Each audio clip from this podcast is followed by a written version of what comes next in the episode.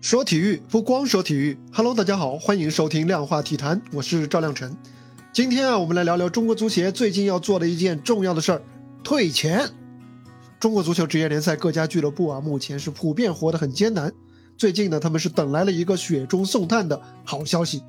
中国足协啊，近期很可能将开会研究归还引援调节费。如果最终得到确定呢？那么，对于很多俱乐部来说，无疑将收获一笔救命钱。先简单的给不了解的朋友们解释一下，什么叫做引援调节费啊？引援调节费呢，是中国足协此前推行的一项政策。它从2017年的夏季转会窗口开始，中超和中甲俱乐部引进的外籍球员单人引援资金超过4500万元人民币，国内球员单人引援资金超过2000万元人民币，那么俱乐部就需要缴纳相同金额的引援调节费。足协呢，当时推出这一项政策的初衷啊，是为了限制俱乐部追求短期成绩而一味的高价引援，引发市场的连锁反应，来影响联赛的健康经营。所以呢，引援调节费按照计划呢，本来是要将专款专用于资助青少年足球人才培养、足球公益性的设施建设等等，服务于长期规划的项目。足协的想法啊，看起来挺合理的啊，既保证了大俱乐部的投资自由，你要花钱可以啊，又可以通过征收引援调节费呢，来平衡市场过热、短期行为过多可能造成的对长远发展规划的负面影响。但是啊，理想很丰满，现实很骨感，引援调节费政策带来的不是实惠，而是巨大的尴尬。一方面呢，引援调节费缺乏足够的法律依据。本质上，它只是足协作为行业管理协会自己定的规则。即便我们考虑到足球管理啊，它具有一定的行业自治的属性，这笔费用仍然显得有那么一些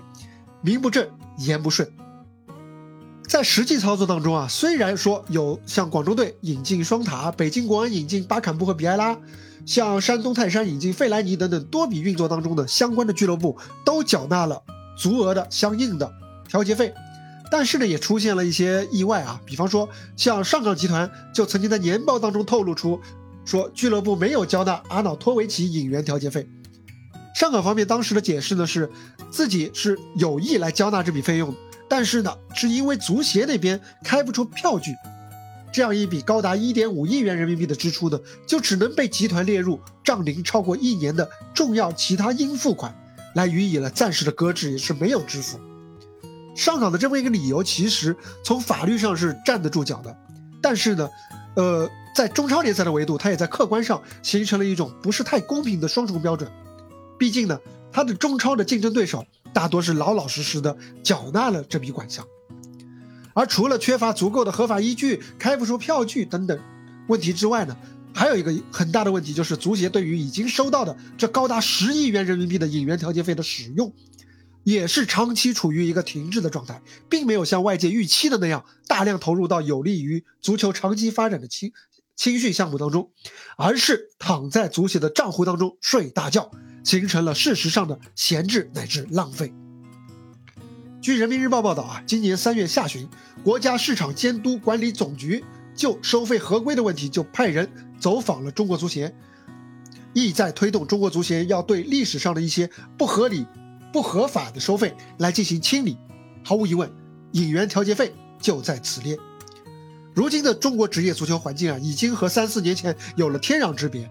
当年那些可以轻轻松松缴纳巨额引援调节费的豪门球队，如今个个都在翘首企盼，将这笔费用视为救命钱。像广州队和北京国安都想用它来补发球员和球队的欠薪，而上海申花呢，还要用这笔钱来偿还。他们的前任主帅弗洛雷斯，申花和前任主帅弗洛雷斯在此前的国际官司当中，申花是败诉了，需要赔一点五亿元人民币。对于寒冬当中的中国职业足球来说啊，引援调节费或许现在看来只是杯水车薪，毕竟啊，原本有能力缴纳这笔费用的本来就是豪门居多，而不是中小球会。而现在其实生存状况更差的还有中小球会，但是至少他现在可以帮助啊联赛头部的那些大俱乐部一解燃眉之急。既然这笔钱此前没有发挥它原本应该被赋予的促发展的作用，那么如今它被用来救命，也算是一种亡羊补牢吧。演员调节费啊，也许很快就要成为过去时了。这一举措失败的原因呢，除了有一些不可抗力之外，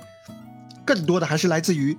中国足协这样一个足球管理者在制定规则的时候考虑不周、研判不足，还有执行时的混乱不利。所有这些都值得做进一步的复盘和反思，不然这笔钱就真的是白白浪费了。好了，这就是本期量化体坛的全部内容，欢迎订阅、转发，跟我留言，跟我交流。我们下期接着聊，拜拜。